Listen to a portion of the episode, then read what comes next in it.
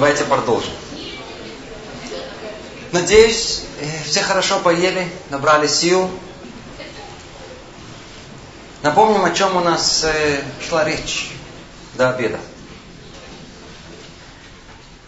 Речь нашла о вере, о верующих. Помните?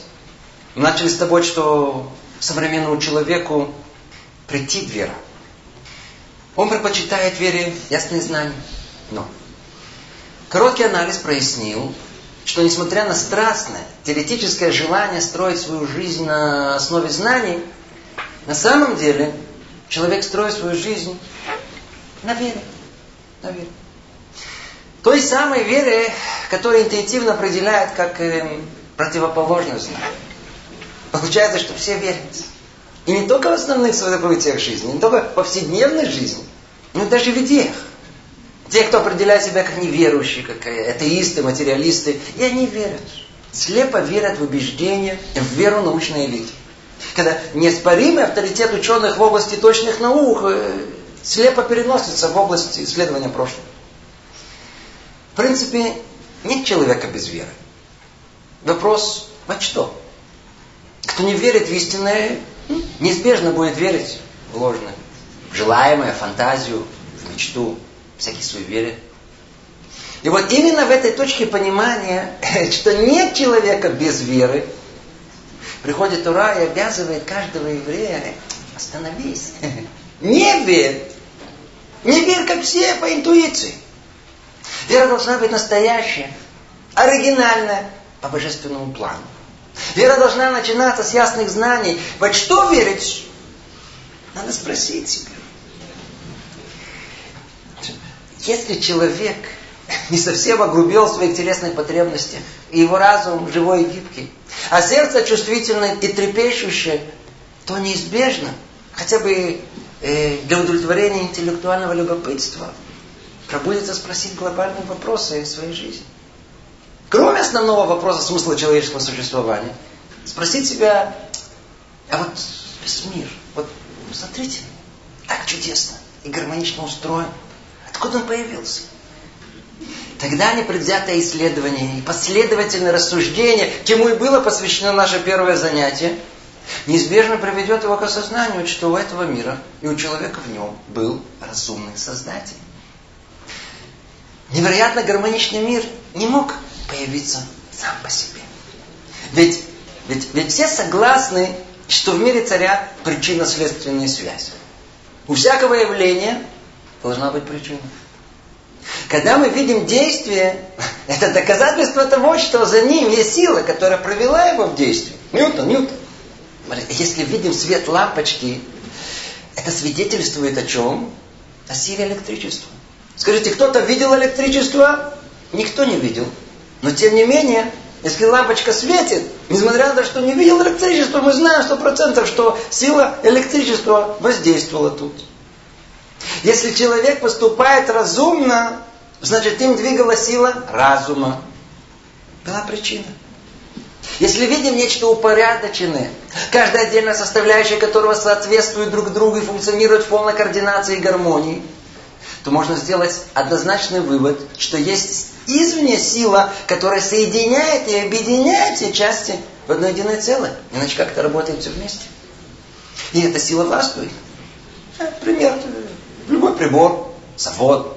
Очевидно, есть тот, кто извне и все знает и управляет этим. И если это так в простых схемах, то что сказать о сложнейших, как человеческий организм? Если видим разумное, значит более выше разумное породило его. Являлось его причиной. И тогда получается, что чем больше человек при помощи науки понимает глубины разумности природы, тем больше осознания и восхищения у него должно быть перед высшим разумом, который он сотворил. Ведь открытие приходит как озарение, как скрытая тайна, которая вдруг предстала в ясности. Эврика докопался, докопался до истины. Хочется кричать, я нашел, разгадал. А, оказывается, что датишники правы. Есть Творец. Это уфория. Это жутко пугает. Тем не менее, прекрасно. Да, есть Творец, осознал, отлично. Отлично. Ну, а что дальше? Что дальше? Что происходит потом? После того, как пришло озарение, скажем, следующее утро, увы, это яркое познание может чуть потуснуть. А еще через неделю притупиться. Стрела времени неумолимо движется, и через месяц столь высокие, абстрактные мысли об истине могут просто быть забыты из-за простой суеты. Так для чего эту истину искали? Чтобы ее забыть? Озарение – это как бы раскрытие Творца человеку. Он как бы приоткрыл на мгновение занавес, раскрыл себя, я тут. И мы, вау, вот это да! А на завтра – Включил по инерции новости, слышит. Сенсация, скажем, э, локомотив выиграл у Динамо. И мы, вау, вот это да! Вот так предали истину, оказались неверны. Поэтому э, в истинном понимании необходима сила, которая ее сохранит. Эта сила называется вера. Познал истину, теперь останься ей верным. Не забудь сделай ее часть себя. Это и есть тот второй этап, описанный в Торе. Это э, непосредственный этап веры. Он приходит после знания. Как там сказано, познай и положи на сердце. Для чего положи на сердце? Чтобы не над знанием улетучиться. Сохранить ему веру. Познай и храни. Познай и храни. Верующий еврей это тот, кто познал истину реальности и удостоился сохранить ее в своем сердце. И, и главное, удостоился жить согласно ней. Ну, вроде ясно и понятно. И тем не менее, давайте попробуем углубиться чуть поглубже в понимание этой темы. Начнем с э, непростого вопроса, который, скорее всего, нам в голову просто не приходит. Спросим, а почему вера так устроена? По сути. Почему необходимы эти два этапа? За ответом, как всегда, обратимся к Торе, только, скажем, очень, совсем очень коротко, без каких-либо предварительных объяснений. Приготовьтесь, стройтесь. Если хотим что-либо понять, то, что происходит сейчас, надо искать корни в истоках творения, которые не первый человек. Тара описывает, что изначально первый человек был сотворен на уровне чистого разума. Мысль являлась деянием. Поэтому познание никуда не могло исчезнуть и быть забыто. Оно хранилось как в компьютере. Но, как мы знаем, из той же Тойры, первый человек согрешил. Как результат, катастрофа. Все изменилось. Одно из следствий, может быть, даже самое основное – Разум потерял безраздельное господство. До этого он царствовал один. После этого на него были одеты воображение, чувство, вожделение. К логике добавилась психологика. Разум получил конкурентов. Как результат, я человека, его эго, его я, раздвоилось. С тех пор одно я находится в разуме, в сознании, и отвечает за когнитивное восприятие мира. Другое я отвечает за чувственное восприятие мира. И является центром желания. Условно говоря, находится в сердце. То есть в подсознании. И отвечает за деяние человека. Как результат, голова может понимать и хотеть одно, а сердце будет делать то, что она чувствует и желает. Совсем другое. Поэтому с тех пор и до наших дней Человеку недостаточно постигнуть истину разума.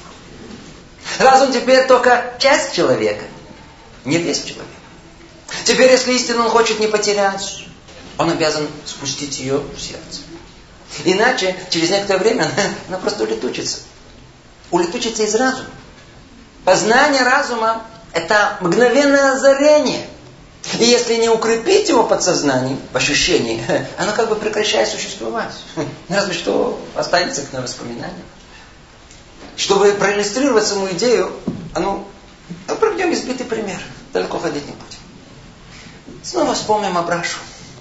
На этот раз Абраша заядлый курильщик. Однажды так случилось, что посмотрел фильм о вреде курения. там ярко было показано, какой вред может нанести курение легким. Фотографии черных легких. Браша просто весь ужаснулся и закурил.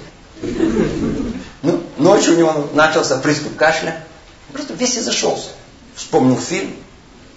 И в одну секунду осознал, что он натворил.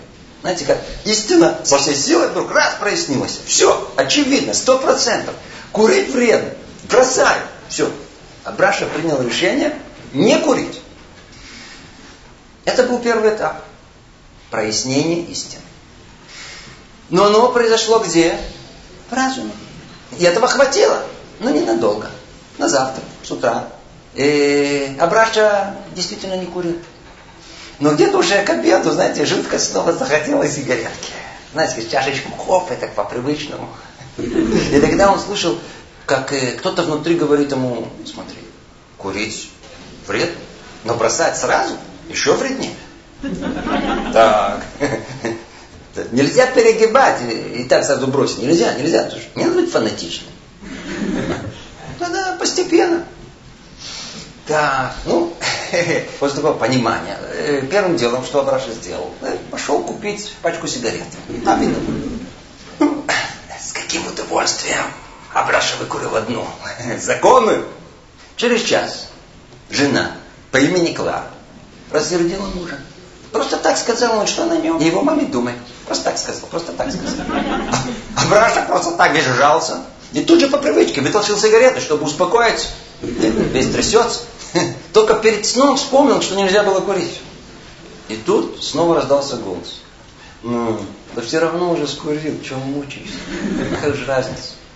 И что сделал Браша? Пошел снова закурил. Этот сценарий, надеюсь, известен каждому, кто пытался э, бороться с курением, э, с диету делать, э, алкоголизм и так далее. Да, любая привязанность. Более-менее то, что тут произошло. Теперь давайте посмотрим на это в общем. Скажите, разве Абраше истина не прояснилась? А? Прояснилась? Насколько? На сто процентов. Но где в разум? Не все. Абраша не довел это знание до чувств, до ощущения, до центра желаний, до мотивации выполнить, до подсознания. Это гораздо более глубокий механизм усваивания. Если туда знание не поместить, оно просто исчезает. Проклятие первого человека. Другими словами, мозги есть, сердце есть, переходника нет. Это как в автомобиле. Тоже, знаете, там сильный двигатель, там даже GPS, водитель есть. Сел за руль, нажимает на педаль, двигатель заревел, а, а машина не с места. Чего не хватает? Коробка передач. Водитель это разум, двигатель это сердце. Если нет связи между сердцем и разумом, нет ничего, человек не поедет. А что у вас? Вера. Вера. Вера. Это и есть вера. Вера связывает знание с действием. И рассвязывает умозрительное знание, правильное, этическое, с непосредственным действием самого человека. Но это еще не все. Не только для усвоения умозрительного знания до уровня действия требуется вера. Но и для адекватного восприятия мира как такового. Для этого также необходимо ведь и тут есть раздвоение. Ну, а о чем идет речь? Эм, может, стоит сделать вступление провести несколько примеров, чтобы чуть приблизиться к пониманию, насколько сложно устроен человек и сколько уровней восприятия у него есть. Не только раздвоение на разуме сердца, на знании и действии, но и само восприятие мира раздвоено. Одно непосредственное, чувственное, а другое умозрительное. Чистая абстракция. Как бы можно видеть и понимать мир чувствами, а можно разум. Две разные инстанции. И не всегда их восприятие идентично. И вот э, вы как?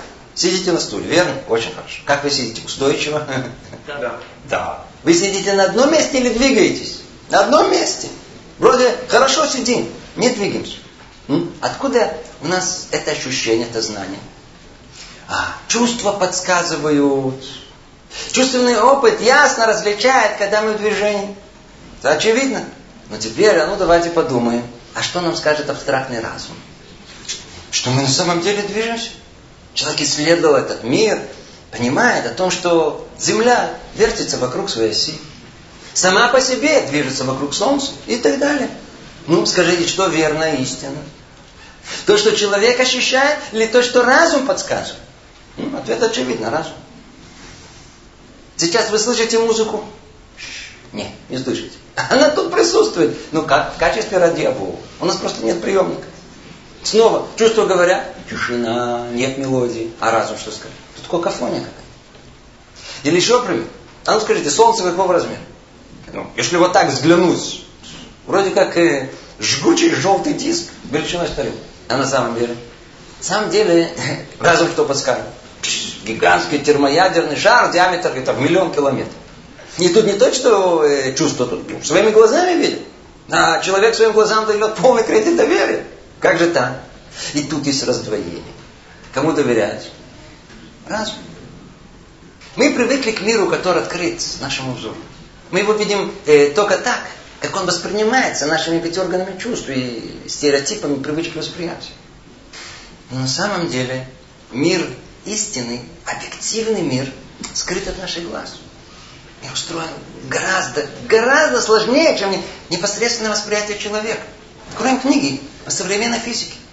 Там порой нет ничего общего с тем миром, в котором мы живем. Они утверждают, что истинный мир именно тот, который они исследуют. Вот этот что? Стол или совокупность молекул? Чувство скажет стол, разум – молекулы. Получается, что у человека параллельно присутствуют два вида восприятия мира. Одно непосредственное, органами чувств. Другое умозрительное, посредством абстрактного мышления, чистого разума. Там собирается вместе не только непосредственная картина, картина настоящего, но и то, что глазами, органами чувств не обнаружится. То, что за кадром. Абстрактный разум позволяет учесть все остальные факторы и логически их сопоставить, собрать в одну единую картину, как в пространстве, так и времени. Учесть и прошлое, и будущее.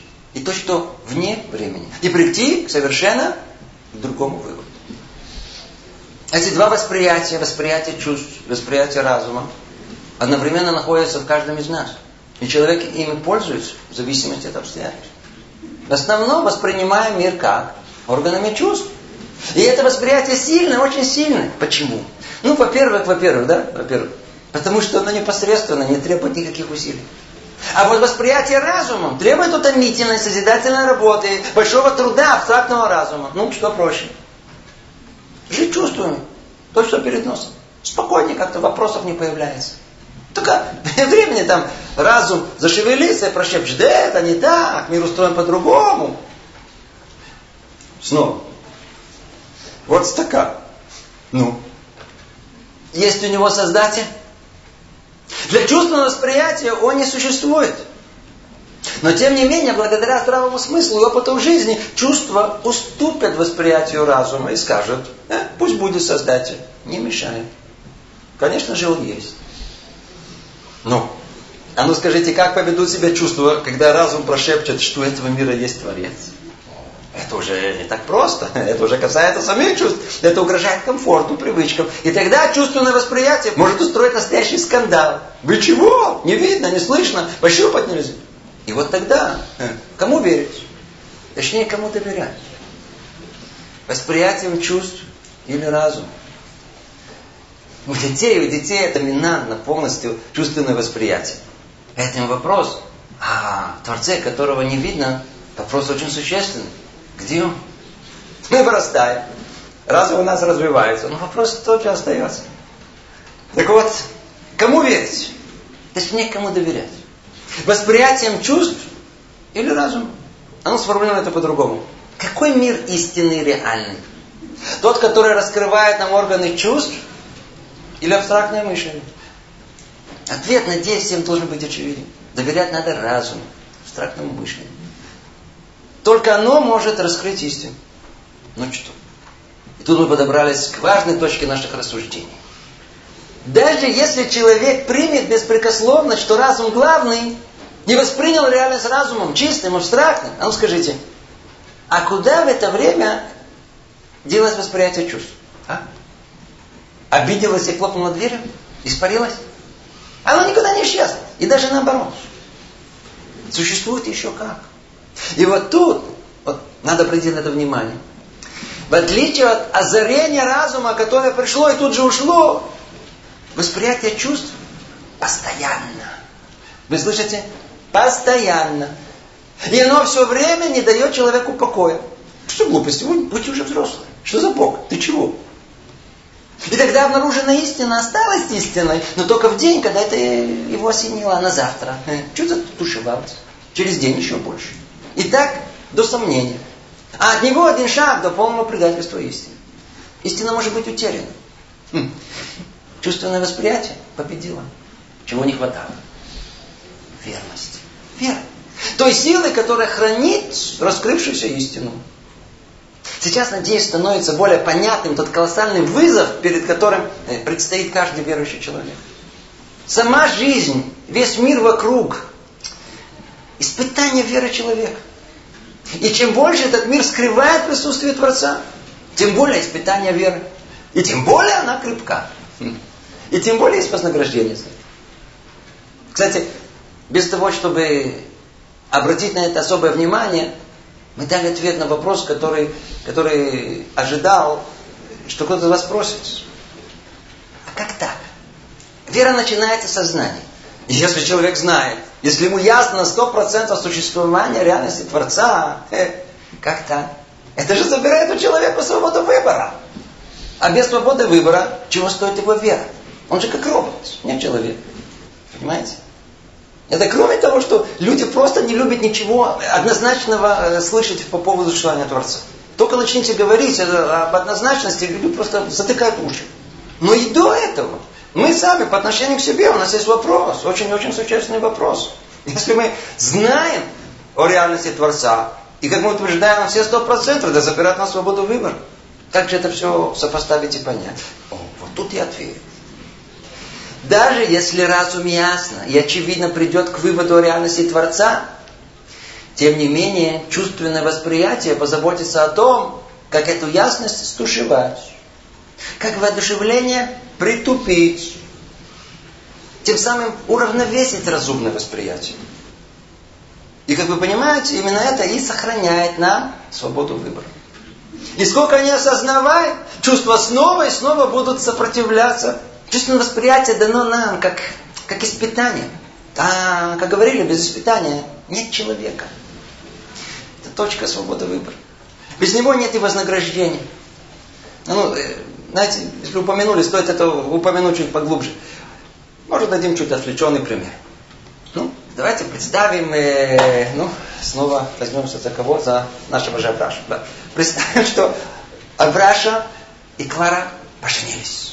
А, какая радость! Ну и по какой-то счастливой случайности им предложили поехать на необитаемый остров и там отдохнуть. И что? И им так понравилось, что решили остаться еще на немного времени. И как раз там по разным причинам путь на этот остров был закрыт. Браша и Клара остались одни на этом необитаемом острове на несколько лет. Представляете? Не волнуйтесь, белочка кушать. Вот, мы с вами в качестве их друзей вдруг жутко захотели узнать, что там с ними происходит. Ну, с тех пор техника продвинулась вперед, и в наше время уже можно проследить за всем. Видите, с небес. Вот оттуда смотрят. Заказали за спутника картины этого острова. Увеличили их, присмотрелись. Вот такого не ожидали. На снимках ясно видно, что Абраша с Кларой ходят по острову вдвоем. Рука об руку. Лампочку держите. Парочка. Ну что скажем? О, вот это да. Абраша и Клара сохранили верность друг другу после стольких лет супружеской жизни? Скажите, можно ли удивляться тому, что они остались верны друг другу? Даже смешно. Почему? Там никого другого не было. То есть, когда можно удивляться, восхищаться, что супруги остались верны друг другу? Только тогда, когда есть Ленка или Ленка. Какая-то альтернатива. Когда есть испытание. Вот так и в понимании темы веры в общем. Вера как верность. Верность проверяется только тогда, когда она выдержала испытание. То есть, когда верность противостояла соблазну. И чем соблазн был больше, тем больше степень верности. Вот такое искушение поставлен человек. С одной стороны, для чистого разума этот мир, для абстрактного разума, этот мир там, фотоморган. Это настоящий мир не такой, который мы видим вокруг себя. Разум способен собрать все детали в единую цельную картину, увидеть то, что спрятано за этим миром, увидеть мир иной, истинный, духовный. А с другой стороны, чувственное восприятие мира, знаете, так соблазнительно одевает мир в сочную картину цветов, движений, звуков, событий, удовольствий. Такое восприятие ощущает мир непосредственно, сейчас, очевидно, без сомнений, но является при этом результатом интерпретации самих этих чувств, не более. Ну. И чему доверять? Чему доверять? Постоянному соблазну чувственного восприятия? Только то, что перед носом? Или крепко держаться за разум, который видит мир совсем по-иному? Вот это и есть испытание веры. Испытание, которое при стопроцентном знании истины оставляет человеку свободу выбора. Между помню и не помню, храню верность или нет. Именно в современном мире изобилия испытания в этой области колоссальны. Все, что мы сказали, это не о ком-то, это о нас. Мы постоянно должны вести за это борьбу. Но только наше поколение на, на гораздо еще более примитивном уровне.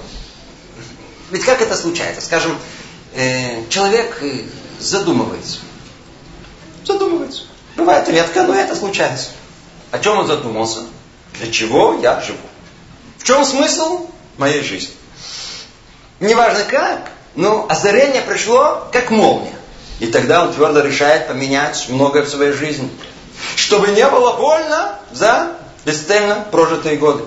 А на завтра, на завтра погода поменялась. Дождичек, знаете, грустно. Тут же с кем-то встретился, тут слово за слово. Вокруг все куда-то бегут. Ты слышал? Рыжий разбогател. Ты смотри, а длинный, помнишь, длинный, стал знаменитый. О, вот это да. Тут новый магазин Это, а, а политика, политика.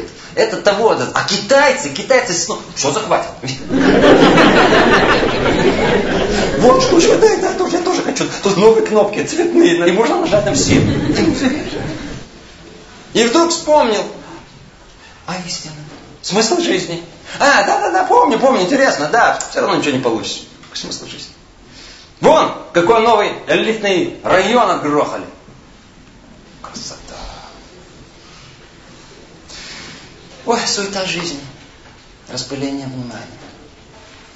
Это как гигантская скала чувственного восприятия на нежный росток интеллектуального осознания истины. Па! Примял. Так теряется верность. Так теряется вечность. Сколько людей, которые осознанно пришли к Торе, к исполнению мецвод, но по прошествии времени, как только первое пробуждение, первое восхищение прошло, увы, не сохранили верности. И оказались неверующими. Неверующими. Предали. Предали истину. Что делать? Вывод из всего сказанного, надеюсь, ясен очевиден. Недостаточно познать истину. Это только первый этап. Этап. Обязательный, но недостаточно. Эту истину теперь надо сохранить. Истина – понятие вечное. Нельзя дать ей развеяться, исчезнуть. Истина должна быть как моя, вон туда, дает направление. Теперь главное не сбиться с этого пути. Идти туда с верой, наверняка. Поэтому необходим второй этап. Сохранить верность обнаруженной истине. Быть ей преданным, верным. Вот этот этап и называется верой. Вера – это сохранение верности истине. Сохранить понимание чистого разума, довериться ему – это вера. Вера – это помещение знания в сердце. Как и сказано в Торе. Познай и помести на сердце. Знаете, по-русски есть такое выражение «вера и правда». Не просто так говорят. Только у нас звучит это по-другому. Правда и вера. Правдой и верностью ей. Истина и преданность ей. То же самое. Это два фундаментальных понятия, которые неразрывно связаны друг с другом. Они настолько фундаментальные, э, что, надеюсь, вы понимаете, их корни находятся там высоко, высоко, в духовных корнях всего мира. В наших книгах, где говорится о внутреннем содержании Торы, эта связь уподобляется связи между мужским и женским началом. Сейчас необходимо чуть-чуть абстрактное мышление. Да, правда и вера уподобляется началу мужскому и женскому. Он – правда, истина. Она – вера. Правда представляет собой мужское начало, а вера – женское. Если мы так понимаем, становится очевидно, что вера идет за правдой. Мужское начало как бы раскрывает истину, как молния. Все, прояснилось. Рубит туда, вот, так, на. Это первый шаг, мужской, одноразовый. За этим наступает э, шаг женский, принимающий, сохранение верности. Надо мужское начало удержать в себе, дать ему шанс произрасти. Это уже длительный процесс. Вера как семя, как зерно, которое хранится в земле. Оно невидимо и нуждается в питании и длительном уходе. В отношениях между мужем и женой легко влюбиться. Но тяжело остаться любимым на всю жизнь. Легко признаться в любви друг другу под хупой. Но тяжело сохранить эту верность в трудные времена, в момент испытаний. Верность требует усилий. Если их не приложить, может произойти разрыв. Разрыв между истинной верой. Между тем, что мы знаем, и тем, что мы делаем. Еще раз. Между тем, что мы знаем, и тем, что мы делаем. Голова тут, а чувство тут. Правда есть, а веры никакой. Изменила. С телом подружилась. Как-то на занятии один человек сказал, я очень люблю слушать иудаизм. Что это, что это значит? Я очень люблю познавать истину, но одной головой, без связи сердца. Пользуются только мужским началом, но вы оставите его без партнерши, без начала женского, принимающего, хранящего, без веры. Итак, вначале познай, затем сохрани верность открытой истине. Это вера. И тема, о которой мы говорим, эта тема настолько важная, фундаментальная, что давайте обратим внимание, что она вся запечатлена в самих словах, которые выражают ее. Сейчас мы затронем что-то очень-очень-очень интересное. Сейчас мы увидим чудо прямо перед нашими глазами.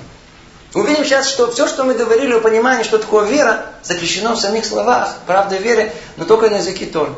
В словах эмет и эмуна. Естественно, что кто знает иврит, ему будет легче это понять, удивиться, а кто не знает, э, посидите пару минут. Скажем очень коротко. Истина на языке Торы – эмет. Первая буква – алеф, вторая – мем, третья – та. Ну, мы все знаем о том, что первая буква алфавита – это алиф, а последняя – это та. А средняя – мем. Вместе не составляют эмет. То есть истина включает все, от первой буквы алиф до последней та. Это выражает смысл понятия истины. Ведь если нет полной картины, нет раскрытия правды истины. Теперь слово вера, эмуна, прежде всего бросается в глаза, что эти два слова, эмет и эмуна, они имеют тот же корень.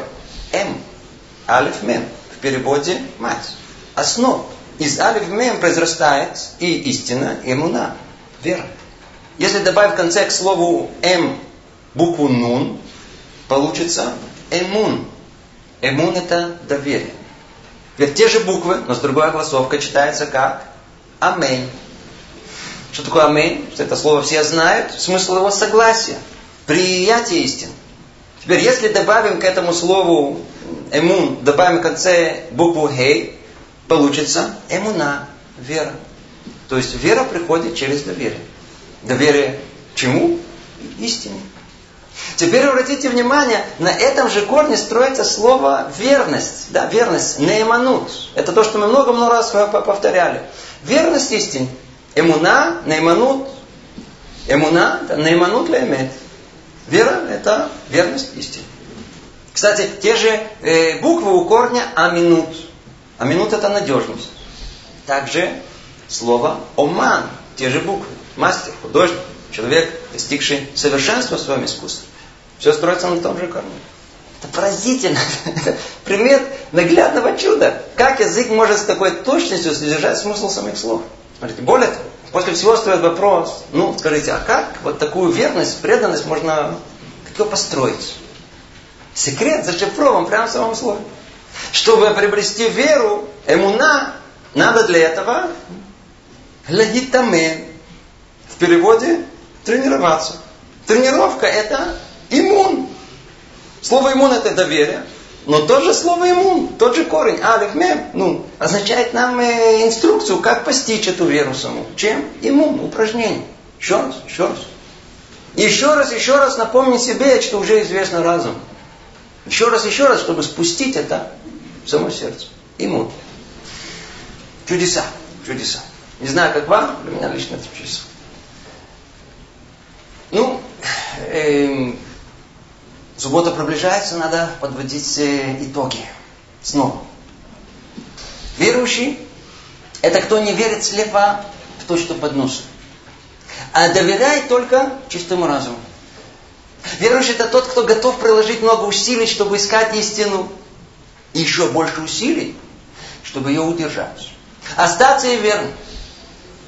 Ну, надеюсь, эту мысль мы уже достаточно раз повторили. Но теперь возникает следующий вопрос. А как это добиться? Как стать верующим? Мы все время говорим, вот, люди верующие. Но как научиться быть верующим? Что делать, когда мы чувствуем, что есть расхождение между тем, что мы полагаем, что мы думаем, как это должно быть, и тем, как мы живем на самом деле. Что делать, когда чувство восприятия сильнее разумного? Другими, другими словами, что делать, что делать, чтобы стать верующим? Что? Как было сказано? В самом корне слова был заложен ответ. Надо вере тренироваться. Эмуна литамин. После того, как пришло озарение, понимание, сознание, стоп. С этого момента надо постоянно о раскрытой истине себе напоминать. Еще раз и еще раз. Спросите, сколько? Сколько? Сколько надо? Как сказал Саба Визнавардака, познать истину можно за один час. Но удержать ее требуется всю жизнь. Значит, всю жизнь надо ее тренировать. Это наш путь. Хотя, как уже упоминали, человек рождается с чувством божественного присутствия. Ребенку не надо доказывать ничего. Если только не испортить его восприятие, он будет жить с интуитивным ощущением присутствия Творца во всем. И так вырастает большинство детей, выросших в традиционных еврейских семьях. Но для евреев типа нас, у которых забрали это естественное восприятие, для нас необходима постоянная тренировка. Надо много трудиться, нужен труд. Человек должен постоянно учиться, развивать свою духовность, свое духовное зрение, усердно э, тренировать свои качества, свой характер, приучать себя э, подчиняться истине, своим страстям и эмоциям. Если духовное, можно даже сказать, мистическое переживание окажется сильнее рутины, сильнее опыта повседневной жизни, то это построит в душе правильное и ясное восприятие мира. И это общая идея. Теперь спросите, а как более конкретно? Как осуществить это более конкретно? Не следует искать чего-то сверхъестественного. Не надо лезть в горы и уединяться в пустыне. На самом деле, чтобы стать человеком верующим, достаточно всего лишь соблюдать то, что уже предписано любому еврею. Что? С одной стороны, оберегать себя от всего вредного и ненужного. Всего, что жужжит, мелькает, и все нечистоты, которая полна современная жизнь. Беречь свои глаза. Все, все, все, что просто уводит человека в мир лживых фантазий. Очень следить за тем, что в рот заходит.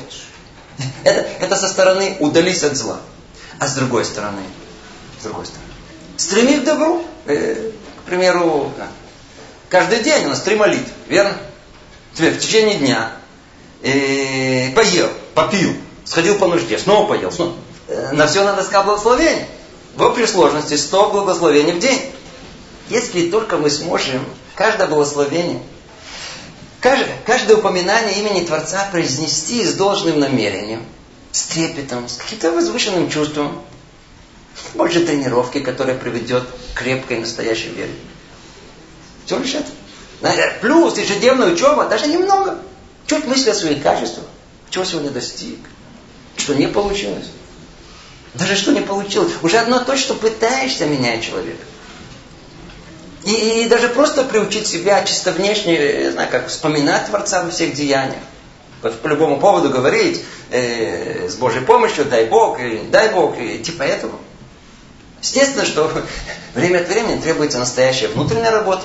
Да, да, да, надо остановиться в гонке времени и, знаете, присмотреться к красоте цветка, кого без нее небо, величию природы. Восхититься бесконечной мудростью Творца, сотворившим все вокруг. Э, смотреться просто, как устроено наше тело. Какие-то чудеса.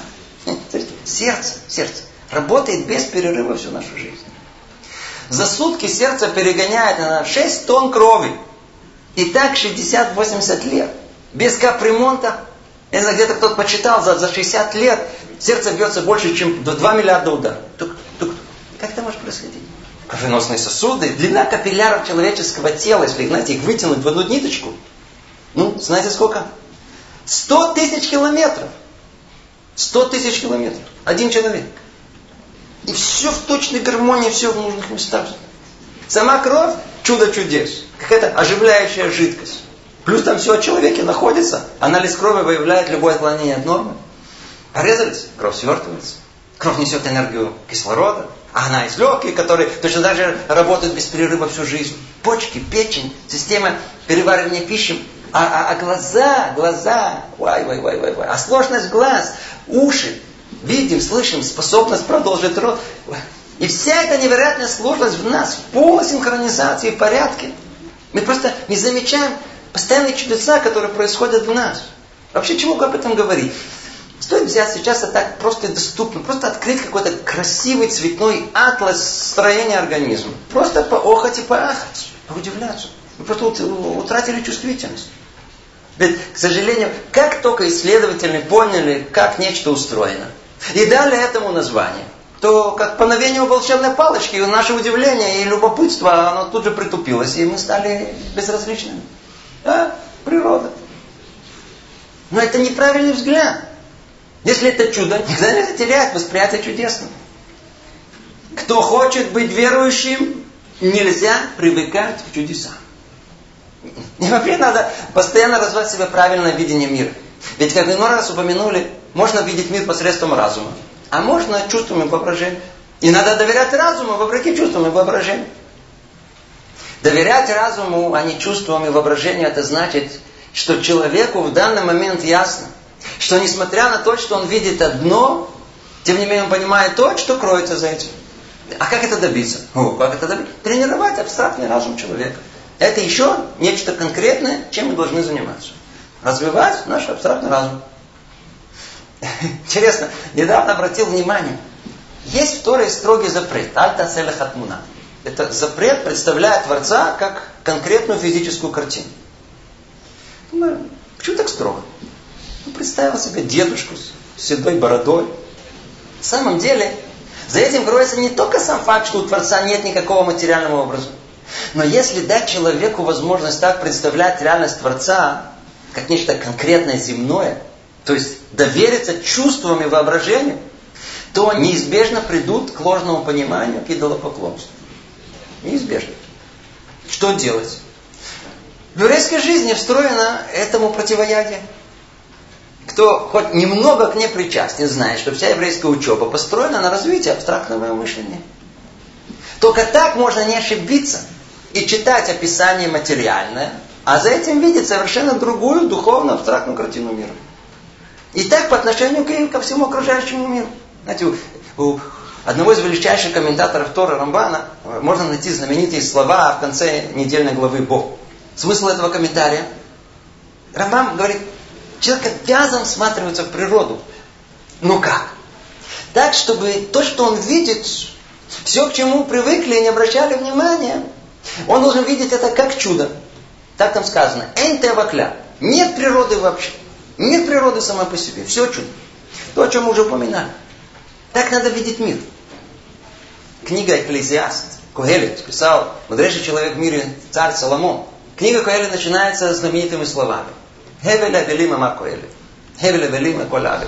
По-русски, как правило, переводит это суета-сует. Сказал царь Соломон, суета-сует. Все суета. В каком-то смысле этот перевод верный, но непосредственный перевод слова «хевель» это пар. То, что исходит изо рта. Что исходит? Ничто. Это хевель. Он существует, на самом деле это ничто. И надо обратить внимание, что э, Шломо Мелех сказал семь раз слово хевель. Семь раз повторил слово ничто. По отношению к чему он это сказал? Что есть ничто? Почему семь раз? Комментирует Раши. Шеба хевелим, то есть семь этих ничто, согласно семи дням творения. Что получается? Все, что сотворено, каждый день творения Хевель, ничто, чита, только видимость, тень. Неужели мог э, Шломо Амелех так пренебречь творение мира? На самом деле понимание этого с точностью да наоборот. Вовсе нет. Слово мир, этот мир, на языке Тора это олам. От слова хелем, скрытие. То есть суть этого мира скрыть присутствие Творца. И у этого скрытия есть свой порядок.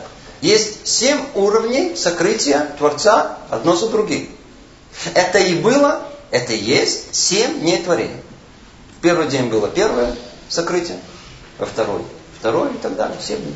Семь скрытий. То есть так же, как тень образуется посредством скрытия света, так и наш мир – это тень, сотворенная семью перегородками, экранами, и создает иллюзию существования этого мира. Ну, теперь, надеюсь, чуть понятнее, что наша задача понять, что весь этот мир со всей видимой материальностью не более, чем Хевель, чита, ничто. И когда человек это поймет, тогда сама по себе раскроется реальность Творца. Тогда двойственность восприятия исчезнет. В идеале это та вера, которую достиг наш учитель, пророк Маше. Сказано о нем, что он воспринимал сердцем, как разумом. То есть чувственное восприятие не отличалось от осознания абстрактного разума. Ему удалось устранить раздвоенность восприятия. Это то, о чем мы поем. Нет, нет никого, кроме Бога одного. Петь легко. А как достичь этого? В этом надо тренироваться. Сказал один раб, недостаточно читать в в Экклезиасте эти слова Хевеля Велим, суета суи. А как бы зарубить себе на носу, что этот мир Хевеля Велим, этот мир ничто. То есть всем сердцем ощущать, что весь материальный мир просто фотоморгана какая-то, а существует только мир духовный. Вот это в идеале а, настоящая вера в Творца. Вполне возможно, вы скажете, ну, ну загнули. Ну, ну, достижимо ли это? Вы что вы говорите? Верно. Для нас, простых смертных, это только теория. Да, теория. Но не страшно. По крайней мере, мы знаем, к чему стремиться. Хотя бы знаем, в какую сторону идти. Значит, вся жизнь еврея, надеюсь, вы знаете, подчинена своду законов Тор. Где их можно найти? Есть такой монументальный труд, называется Шурхан Рух. Так вот, Шурхан Рух начинается со слов «Шивити Ашем ленигди тамид». В русском переводе «представляю постоянно Творца перед собой». Другими словами, повеление жить в постоянном ощущении, что человек находится перед самим Богом. Как будто нет этих семь перегородок. Вот тогда и любовь, и страх приходят сами по себе.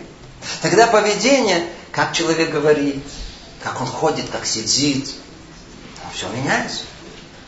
Даже просто перед земным царем, даже просто перед уважаемым человеком мы себя ведем совершенно по-другому. И тем более, тем более, когда мы пробудем в себе ощущение, как будто мы находимся перед самим Творцом.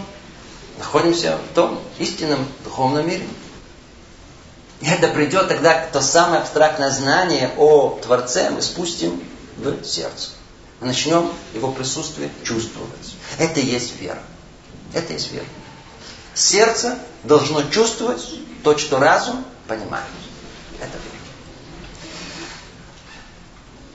Так, дорогие друзья, подведем итог.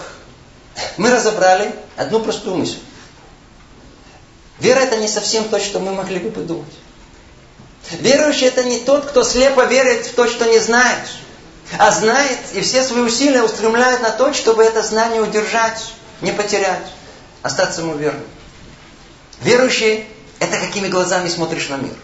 Земными или небесными. Через очки материальности или духовности. То, что перед носом или всеобъемлющий. Вот, вот мы все дышим воздухом, верно? Кто-то на это внимание обращает? Не совсем. Воздуха не видно, но он есть. Более того, нельзя жить без него. Так вот, верующий – это тот, кто помнит, что есть воздух. То есть, есть Творец. И мы им дышим, и без него нет жизни. Да, мы верующие. Мы верующие. Мы верующие. Так нас по недопониманию называют. На самом деле мы только хотим быть верующими. Мы стараемся. Дай Бог, чтобы стали верующими. Сумели сохранить веру истине. Это не просто. Ой, как много усилий для этого требуется. И кому удается, э, он живет в другом измерении. Живется по-другому. Вера хранит ему ясный мир определенности. Мир, где есть пропорции вообще. Мир, где царит гармония. Вера соединяет человека с реальностью истины, с миром раскрытия Творца человеку. Вера – это верность истинности вопреки испытанию силой привычки, вожделениями, плохими человеческими качествами. Чтобы не было разницы между знанием и поведением по ним. Вера – это когда сердце чувствует то, что разум понимает. Вера – это жить с Творцом, хранить Ему верность, доверять Ему, быть преданным Ему, уповать на Него. И в завершении осталось только всем нам пожелать удостоиться быть настоящим верующими. Всего доброго. Шаббат шалом.